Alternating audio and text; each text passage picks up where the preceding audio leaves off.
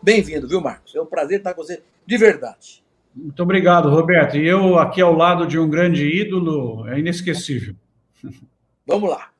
Olha, eu queria com você, fim de ano, todo mundo quer fazer balanço do ano e quer olhar para frente. Então eu queria jogar essa bola para você. Começar com a tua avaliação. O que foi bom, o que foi ruim para o agro brasileiro em 2020?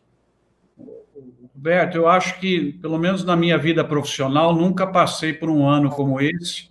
Nós começamos com uma euforia bastante grande, né? Antes da chegada do vírus, todo mundo achando que ia ser um dos melhores anos da economia do Brasil, confiança voltando, taxa de juro baixa, inflação sob controle. E aí, o momento dois, 15 de março, isolamento, coisas novas, desespero, setor de flores, setor de cana, não saber o que vai fazer com etanol, a gente dentro de casa, todo mundo com medo. Você tem esse segundo momento de, de pânico, e depois, lembra, greve no porto, interrupção de rodovia, não vai conseguir abastecer, vai ter saque, era uma coisa nova, internet não vai aguentar. E aí, depois de um mês e meio, eu diria que de 15 de março até o final de abril, a gente já vê, não, dá para sair dessa. E, e, agora você vê, a gente está em, em dezembro com uma euforia maior do que estava em janeiro. Quer dizer, foi de cima para baixo e ficou mais alto. Eu nunca vi um movimento, eu vi subir e vi cair num ano, mas assim, dessa maneira, eu nunca tinha visto. Então, foi algo realmente surpreendente. Muita gente ganhou, o agro como um todo ganhou, mas setores do agro a gente tem que lembrar que perderam, principalmente restaurantes, prestadores de serviços, cadeias de produtos muito perecíveis, como eu já citei aqui, hortícolas, flores, tiveram realmente um período que vão precisar se recuperar. Mas eu, eu classifico 2020 como um ano surreal. Ele vai entrar na nossa história como algo de uma enorme transformação deixou para nós o aprendizado do home office, deixou para nós o aprendizado do digital e vai deixar muito muito mais produtividade, Roberto, nas cadeias produtivas. Um pouco essa é a minha leitura do resumo desse ano. Inacreditável o que aconteceu. Câmbio, é, consumo, você tem um monte de coisas aí inacreditáveis. Então ele entra para a história como um ano onde as variáveis variaram violentamente. Mas, Marcos, é isso mesmo, você colocou as coisas nos devidos termos. Mas você falou de algumas coisas aí: câmbio, demanda, preços, safra recorde de grãos. Então, nós tivemos alguns fatores positivos que, naturalmente, trouxeram resultados bons para alguns setores específicos: carnes, soja, milho, açúcar também, surpreendentemente. Então, eu queria que você analisasse um pouco esses produtos, quais são os produtos mais bem aquinhoados? Produtos. E que se olhasse um pouquinho para o produtor. Qual foi o produtor que ganhou mais? Qual foi o que ganhou menos ou deixou de ganhar nesse processo todo de 2020? Bom, disparado os grãos, né? principalmente soja, milho, é, depois, num nível um pouco mais baixo, algodão, mas as pessoas que se beneficiaram de dois fatos que nós não tínhamos confiança em que aconteceriam, que é a exportação puxada pela desvalorização cambial. E nós, quem, Roberto, que diria que nós íamos ter inflação de alimentos em novembro e dezembro? Se voltar ao que nós dissemos, e está gravado em vídeo, em março e em abril, nós estávamos muito preocupados com o consumo no segundo semestre por causa do desemprego, né, por causa de, de, uma desorganização da economia brasileira, e nós tivemos o oposto, um excesso de consumo por causa do recurso que foi dado. Então, você tem os produtores de, de carnes, principalmente, apesar que esses tiveram o impacto inflacionário da ração, né, em virtude do preço dos grãos e outros insumos em dólar que eles usam, você tem a, a, o pessoal dos grãos e acabou sendo bom também para café, para laranja, porque recuperou é, o consumo que vinha caindo na Europa e nos Estados Unidos, o pessoal buscando imunidade, acabou sendo um ano bom. Eu acho que principalmente quem sofreu mais foi o pessoal das flores, o pessoal do leite, que não tem tanto acesso ao mercado internacional e sofreram com interrupções aqui no Brasil, com perdas de produtos, principalmente no começo onde a gente não estava com a operação ainda azeitada. E aí, dentro do agro, alguns setores específicos, como eu já falei aqui, é, restaurante, pessoal de eventos, né? Os eventos vieram a zero. Enfim, você tem muita gente que saiu muito machucada desse ano, que acabou sendo um ano muito favorável para o agro brasileiro. O consumo internacional foi notável. O Brasil aumentou as exportações em plena pandemia, mais do que o ano passado, no mesmo período. Um negócio impressionante. E muito depressa. Você tem toda a razão. Quando começou, todo mundo ficou apavorado, não tinha estrutura, não tinha container, não tinha estrada, não tinha. De repente, o Brasil exportou muito mais do que no ano anterior. Uma coisa impressionante a rapidez com que o setor se organizou, com o apoio do governo. Teresa Cristina foi formidável nesse processo todo aí. Agora, teve alguns, alguns desalentos, Marco, mas eu queria que você analisasse com frieza. Arroz. O preço do arroz explodiu, aí a inflação do alimento e tal. Como é você analisa essa parte final do ano com inflação, com arroz muito caro, carne, boi subiu a barbaridade também. Como é que você analisa aí? Esse é o ponto negativo, né? Um dano à imagem do setor por conta dessa situação toda que o consumo veio forte e alguns produtos, né? Você não consegue fazer a oferta reagir na mesma velocidade da demanda, você cria um desequilíbrio como esse de preços que a gente observou. Mas agora a minha esperança é que o choque de oferta vem a partir de janeiro. Nós temos que rezar todos os dias pelo clima, aparentemente se começou a melhorar. E ao vir esse choque de oferta, porque a melhor coisa que tem é estímulo de preço. Né? Ah, então, quando você tem a demanda superando a oferta, o preço sobe, o, o ofertante vai tender a fazer mais, porque ele está estimulado a fazer isso. E aí você vai para um novo equilíbrio num patamar maior, tanto de demanda quanto de oferta, que é bom porque você criou oportunidades, criou investimentos. É o que eu acho que vai acontecer agora. A partir de janeiro, fevereiro, entrando a soja, entrando o milho, né, entrando um pouco de arroz, entrando mais produtos, uh, tende a normalizar um pouco esse quadro aí. Mas foi o ponto negativo. E mais uma vez eu digo, né, ministro, quem que diria até julho que nós íamos ter inflação de alimentos em novembro e dezembro? É surreal, surreal. É verdade. Foi uma, uma soma de fatores realmente criou um ano totalmente fora da curva. Né? Safra recorde de grãos, uma boa safra de café e de laranja, carnes a preços espetaculares, o câmbio explodiu com a demanda mundial, a demanda interna também cresceu por causa do apoio do governo, de uma forma muito forte na área de alimentos. Enfim, o clima correu bem. Então foram fatores todos que se somaram positivamente e estamos caminhando para um, um começo de ano em que as coisas negativas, como a inflação de alimentos, tendem a se corrigir. Então agora, Marcos, quero olhar com você para frente. Esse ano foi câmbio bom, safra recorde, clima favorável, a China comprando tudo que existia e o, a Ásia os países asiáticos também. Agora você tem Biden nos Estados Unidos, eleito presidente da República, com uma visão muito clara de volta à multilateralidade com a OMC, a OMS, o próprio Acordo do Clima. O, o, tempo até agora não correu tão bem quanto foi no ano passado. Agora está chovendo bem, mas faltou chuva no começo, atrasou o plantio de soja, pode perturbar a janela para o milho safrinha. O câmbio já está caindo, há muita gente falando em câmbio abaixo de 5 no ano que vem. Ou seja, os fatores mudam para o ano que vem. Claro que, como dizia o Niels Bohr, é uma coisa horrorosa fazer previsão, sobretudo sobre o futuro. Né? o conselheiro Acácio. Mas é, nós precisamos olhar um pouco para frente, Marcos, e fazer uma avaliação. O que, que você acha de 2021 nesse cenário mutante aí? Ministro, permita aqui, eu gosto muito de fazer esquemas e, e, e resumo, né? Então, eu queria resumir essa resposta em sete Cs, mas fica tranquilo que um C não é aquele que o senhor está na expectativa que eu fale, que eu não vou falar desse C aqui nessa noite, né? Mas quais seriam os sete Cs que a gente tem que acompanhar o ano que vem e o que, que eu acho de cada um deles assim em um minuto e vinte segundos. Né? Primeiro, a questão do clima.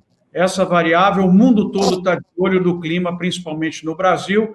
Eu acho que é, nós temos já uma, uma, certa regularização. Lógico que a safrinha de milho ela vai correr um risco maior, mas estamos na torcida para que seja bom. Segundo ponto é a China. Qual é o comportamento da China nesse ano? quando eles têm recuperação já do plantel de suínos, estão demandando muitos grãos do Brasil e provavelmente um ambiente menos conflituoso com, com os americanos. Eu acho que, como está ajustada a oferta e a demanda mundial, é, e ela é muito favorável, porque se você olha os dados da FAO, nos últimos 10 anos, Roberto, o consumo mundial de grãos cresceu 40 milhões de toneladas por ano no mundo. E aí a produção vem vindo junto. Então, se tiver uma compra maior chinesa para os americanos, vai abrir espaço para o Brasil entrar aonde os americanos não estão colocando os produtos. Então, eu não estou tão preocupado com isso. Seria o segundo ponto que eu queria falar. O terceiro é o câmbio. Esse tem que olhar bem. Eu já há muito tempo falo que acho que o real ainda está muito desvalorizado e nós temos produtores que compraram né, a, a, a, os insumos a um câmbio mais desvalorizado e vão acabar vendendo quem não se protegeu a um câmbio mais valorizado, real mais valorizado. E eu acho que valoriza. Eu sou daqueles que acham que vem para baixo de 5, talvez até, até, até, no dia 31. Vamos ver o que, que acontece aí, mas com certeza no ano que vem. É, eu, um ponto favorável, que é o quarto C do combustível. Por que combustível? Que eu acho, ministro, que no ano que vem o biocombustível volta forte. Esse ano ele foi uh, freado, não aqui no Brasil, que a gente viu o RenovaBio um sucesso, mas a China ia adicionar etanol, voltou atrás, outros países iam adicionar, voltou atrás por causa da pandemia. E eu acho que esses países aceleram e também tenho esperança que o Joe Biden, para conquistar um eleitorado que não era muito dele, ele vai ajudar e seria a melhor notícia para o agronegócio mundial os Estados Unidos passarem de E10 para E15 gradualmente. Para nós seria bárbaro, porque valoriza os grãos e cria oportunidades no mercado. A variável custo está ligado um pouco à questão câmbio, que é o outro C que eu observaria, o custo alto por causa dos insumos, mas o custo melhor por causa de todo o digital e toda a agricultura de metro quadrado que a gente está vendo aí acontecer. A questão, o, o, o sexto C seria a Covid, que, que vai acontecer né, com isso? Nós vamos ter ou não uma segunda onda forte, como foi a primeira? Volta isolamento ou não? A minha opinião, eu estou dando opinião em todos os seus, eu acho que não. A confiança volta com a vacinação. Assim que a vacinação começar, eu acho que ela entra em múltiplas frentes, múltiplas vacinas, e eu tenho a impressão que nós vamos conseguir controlar isso.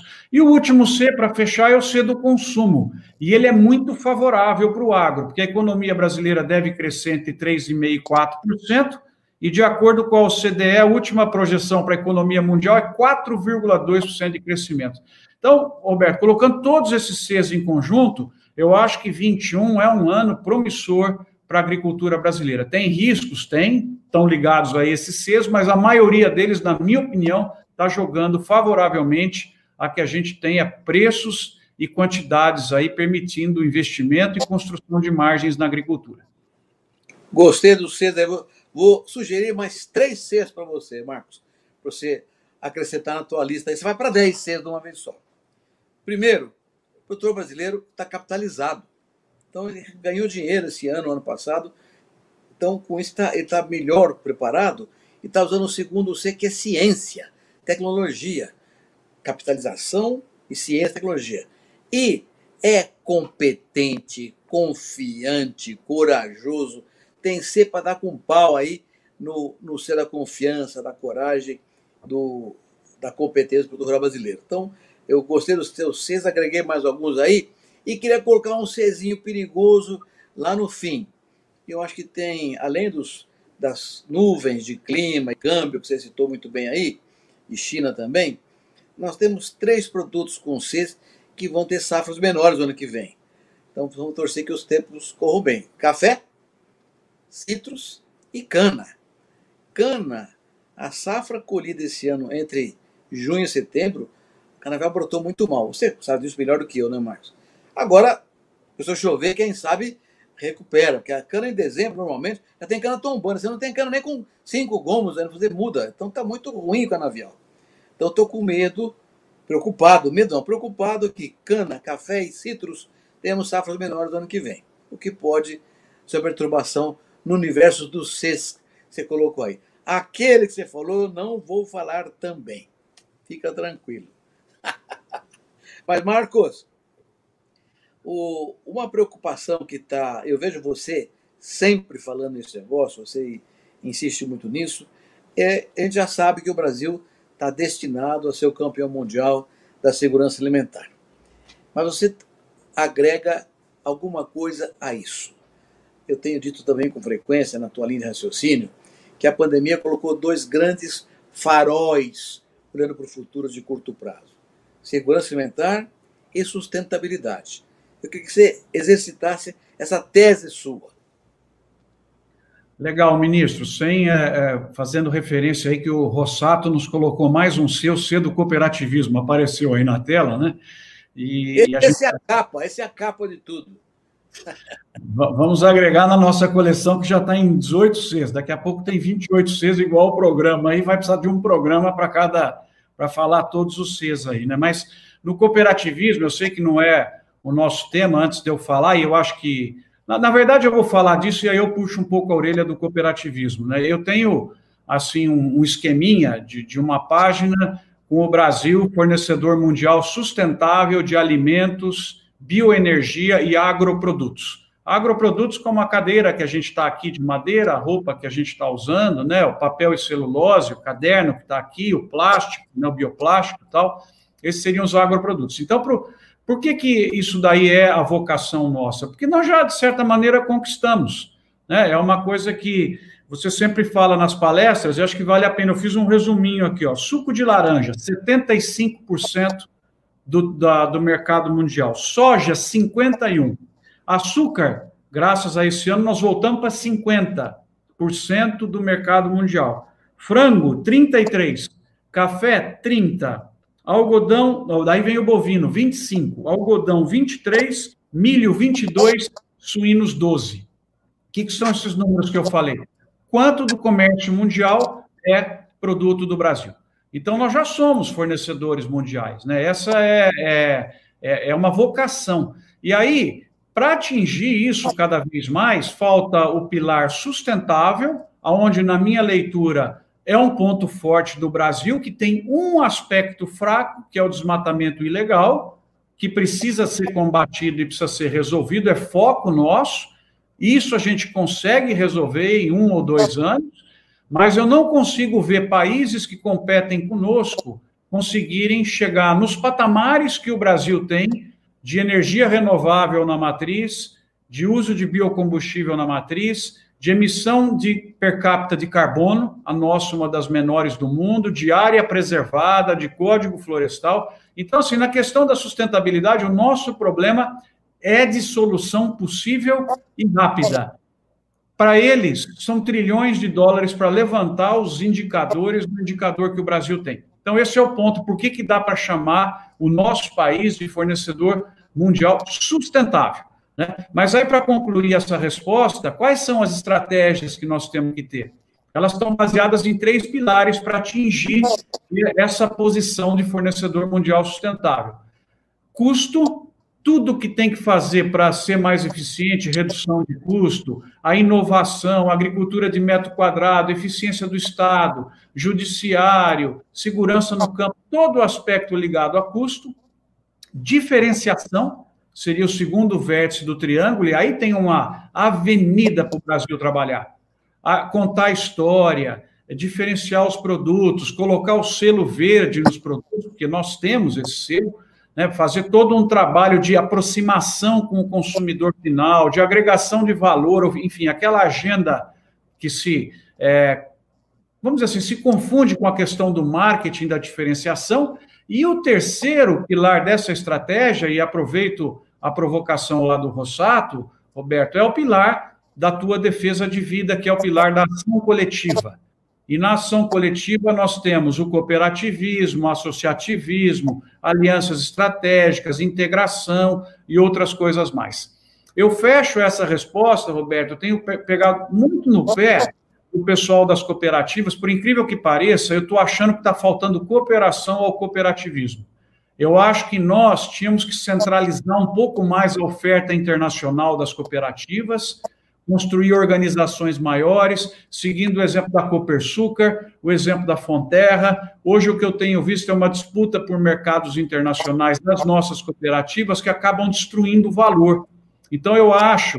É, outro dia eu falei numa live lá para o pessoal da OCEPAR, também para o SEGS, nós tínhamos que criar uma Copersoy. Eu sei que lá para trás já se tentou e não deu certo, mas vamos tentar outra vez, são 15 anos para frente, uma Cooper Foods que fosse uma, um ente que faria a orquestração logística conjunta, a, a ação comercial conjunta, e aí você vê, por exemplo, na soja, quanto que passa pelas cooperativas? Vamos dizer, pelo menos dos 50% que o Brasil tem, provavelmente uns 20%, 15%, 20%. Aí olha que legal, você tem uma organização no mundo que domina 20% do comércio mundial de soja. E assim por diante. Vai vendo frango. Né? Então, eu acho que só para concluir essa ideia, as nossas cooperativas precisavam cooperar um pouco mais. Vamos começar na arena internacional, depois aqui dentro, para que você possa construir mais margens para o cooperado e dominar efetivamente a, a, a, bandeira. E aí também, Roberto, só para concluir, né, que a gente vai lembrando as coisas, é, é protagonismo do, do produtor rural brasileiro deve ser é, é, chegar mais perto cada vez do, do consumidor. Então, por exemplo, esse ano, Bangladesh aumentou as compras do agro brasileiro em 1 bilhão e 500 milhões de reais. Não é que comprou, aumentou. O que, que dá para a gente fazer em Bangladesh? Será que não é o caso de, de entrar e, e dominar um terminal portuário? de botar uma fábrica de esmagamento de soja lá, das cooperativas ou de cooperativa brasileira, para poder chegar mais perto, enfim. Eu acho que essa, esse coletivismo, que é o que a Copersucar fez, permite você chegar lá pertinho. Seguindo o exemplo, Roberto, do suco de laranja. Hoje, lá, uma empresa europeia precisa de suco de laranja, a brasileira abre a torneirinha na hora. Não precisa encomendar nada, já está lá do lado deles. Então, eu acho que esse ponto internacional de captura de valor deveríamos olhar mais fortemente nos próximos anos para conquistar essa posição de fornecedor mundial e consolidá-la. Eu estou de pleno acordo com você. Inclusive, hoje que eu estava, não sei se você conhece essa história. Em 1990, 91, que eu deixei presidente da OCB, eu criei uma trading de cooperativas de soja. Chama-se Exincop, exportadora e importadora de cooperativas. Tinha apenas nove cooperativas decidiram participar desse processo e ter uma trade de soja. Mas no terceiro ano, no terceiro ano, já era a maior trade de soja do Brasil, acima de qualquer outra multinacional eh, em trading de soja. Realmente por quê? Porque você tinha origem garantida. A dona da trade produzia soja, que era a cooperativa associada. Infelizmente, eh, no quarto ou no quinto ano, eu, fui presidente nos três anos primeiros, depois eu saí para outras atividades, e eu, no, quarto ou quinto ano, uma trade japonesa ofereceu um preço espetacular e a Exicop foi vendida para essa. Perdemos então esse horizonte, mas eu estou de pleno acordo com você. Outra coisa que você falou muito bem sobre os produtos que nós somos campeões, né? Mas ainda falta, você vê, nós somos o terceiro maior produtor mundial de frutas, mas o vigésimo terceiro produtor de frutas. Não temos nada de pescado, com 8 mil quilômetros de costa, somos infinitamente pequenos. Leite, não exportamos quase nada de leite. Então tem muitos produtos, você tem toda a razão.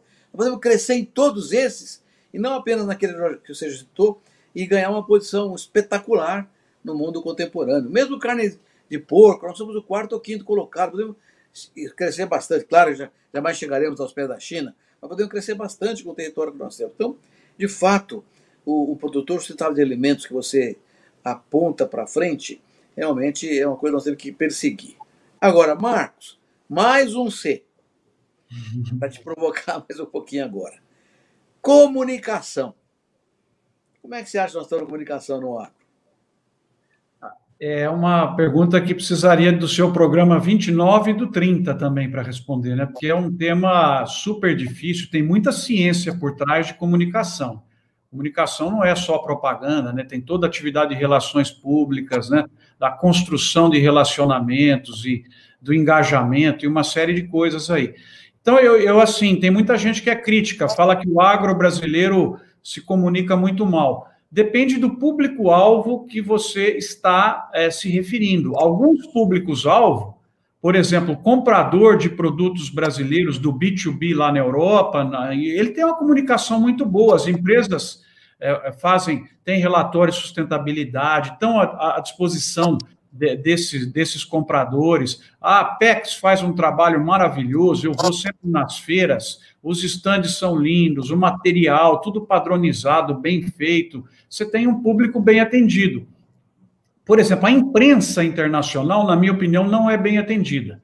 E aí, é, nós participamos, eu, o Celso Moretti, né, e o Marcelo, da, da Sociedade Rural, né, ex-presidente da Sociedade Rural, nós participamos de um evento com jornalistas europeus que a Apex é, organizou com oito jornalistas europeus para falar um pouco do agro brasileiro.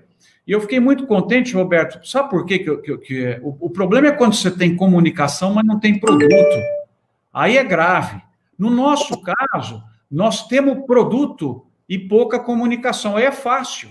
Né? O problema é quando você não tem produto e a propaganda é boa. Aí, opa, quando o cara vai olhar, fala, aí não tem, é, não sustenta. No nosso caso, o produto é muito bom. Ao final, Roberto, os jornalistas deram depoimento, tem testemunhas, pode falar. A gente não sabia isso tudo que vocês falaram. Para nós aqui chega tudo torto.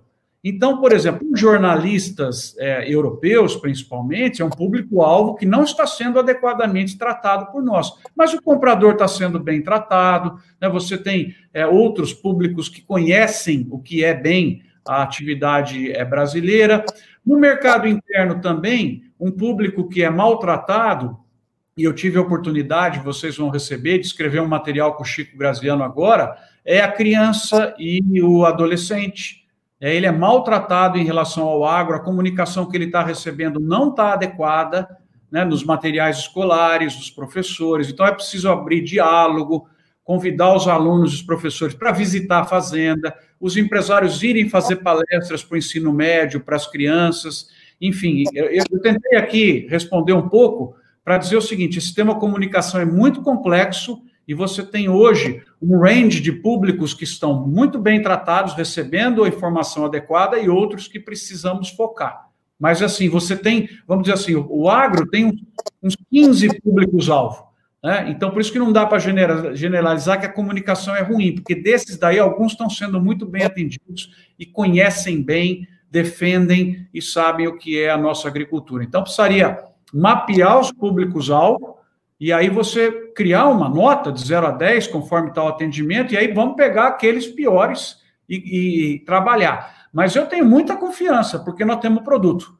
Toda vez que você conta a história, a pessoa presta atenção, fica até o final e fala: Poxa, eu não sabia, que legal. Né?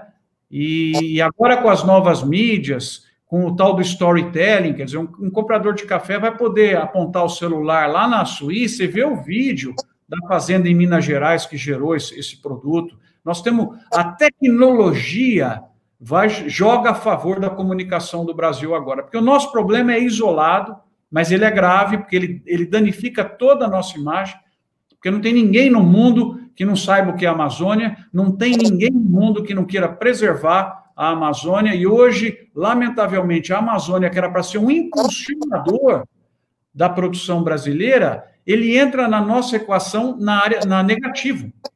Ele tira valor da, da nossa, do nosso posicionamento internacional por causa da situação que a gente espera que esses esforços deem resultados. O que nós precisamos é básico, básico, básico. O índice de desmatamento ilegal precisa cair. Assim que ele cair, acabar mundo e acaba essa conversa e muda a pauta para biocombustível, muda a pauta para área preservada, muda a pauta para bioinsumo. Né? Hoje a gente não consegue entrar com essa pauta porque a primeira coisa é a Amazônia. Então precisa tirar ela, jogar ela para cima, selo, sustentabilidade, aí a comunicação vai embora, né? É. A verdade está dizendo o seguinte: nós temos que tirar a comunicação errada da parada. Isso que perturba a gente. É a má comunicação falou, material escolar é isso aí, material, o que você fala lá fora da Amazônia é a mesma coisa. Marco, no tempo que a conversa está gostosa, mas o tempo passa eu ter que ir terminando a conversa. Então eu tenho que ir para o último tema que eu quero conversar com você, que na verdade é ligado a esse aí. Comunicação, você já falou que as cooperativas se comunicam melhor um pouco também. E aqui é, o tema é um tema um pouco delicado, mas é o seguinte: as cooperativas hoje no Brasil, já responde por metade da produção brasileira. 50% da produção brasileira está hoje ordenada pelas cooperativas. Mas alguns estudos feitos pela, pela Embrapa mostram que mais ou menos dos 5 milhões de produtores brasileiros registrados hoje, mais ou menos um milhão estão no mercado, estão no cinema. Mas tem 4 milhões que estão fora desse mercado. Pequenos demais, subsistência apenas, não é nem agricultura familiar, subsistência, é uma coisa muito pobre, né? Como conduzir esse assunto, Marcos, para encerrar a nossa conversa aqui? Obrigado pela pergunta. Para mim, essa daí é pênalti sem goleiro. Não tem outra forma a não ser com a aglutinação, a não ser com o associativismo, a não ser com o cooperativismo. Então, hoje eu tenho participado de fóruns que as pessoas falam assim: ah, esse negócio de drone, agricultura de precisão, gestão por metro quadrado é só para grande produtor. Não é verdade. O grande produtor consegue internalizar e fazer ele mesmo todas essas coisas. Mas o pequeno e o médio produtor não devem internalizar isso, porque eles vão destruir valor, e sim fazer uso da sua cooperativa para que ela aporte toda a gestão por metro quadrado para o produtor, independentemente do tamanho. Nós sabemos e acompanhamos cooperativas cujas áreas que mais crescem de negócio dentro da cooperativa são justamente as áreas digital, as áreas que vão levar para o produtor, independentemente do tamanho, Roberto, a tecnologia de gestão por metro quadrado. Eu tenho acompanhado pequeno produtor de café que fez sistematização diária, usou imaginamento, usou todo tipo de coisa, e hoje ele tem 15% a mais de planta na mesma área com o mesmo tomador de conta, com o mesmo trator. Então, ele construiu margem. Então, a inclusão do pequeno é, e do médio é pelo associativismo, é pela aglutinação. Se ele não fizer isso, ele é pequeno de cabeça e não de tamanho. Tá? Esse é um ponto importante. A pessoa não pode ser pequena de comportamento. Esse é, é, é, é o ponto que eu queria deixar aqui em relação a essa, essa pergunta. E comportamento mais um C também aí, ó. Marcos, muito obrigado. Eu vou terminar essa conversa com você falando dessa coisa, ajuntando isso aí. Essa, essa união é dois Cs. Cooperativismo na cabeça. Aí nós vamos para frente e ninguém segura. Marcos, muito obrigado pela conversa. Foi um prazer ver que o tempo passou depressa. 40 minutos, parece que foi um minuto só de conversa. Muito obrigado. Bom Natal para você, para sua mulher, para suas filhas. Dá um abração no Vavá e na Vani, são duas figuras maravilhosas que eu tanto amo e, respeito, viu? E que tenhamos um bom ano no ano que vem, se Deus quiser. Se Deus quiser. Feliz Natal para todos que estão nos ouvindo, dentro das possibilidades, né? E que 2001 seja um dos melhores anos do nosso país. Se Deus quiser, com política mais tranquila, com reformas, sem eleições, crescimento, menos vírus e mais alegria e oportunidade para todo mundo. É o que eu desejo. É isso aí, gente. Terminamos o ano com chave de ouro. Nosso 28 programa foi um programa agradável.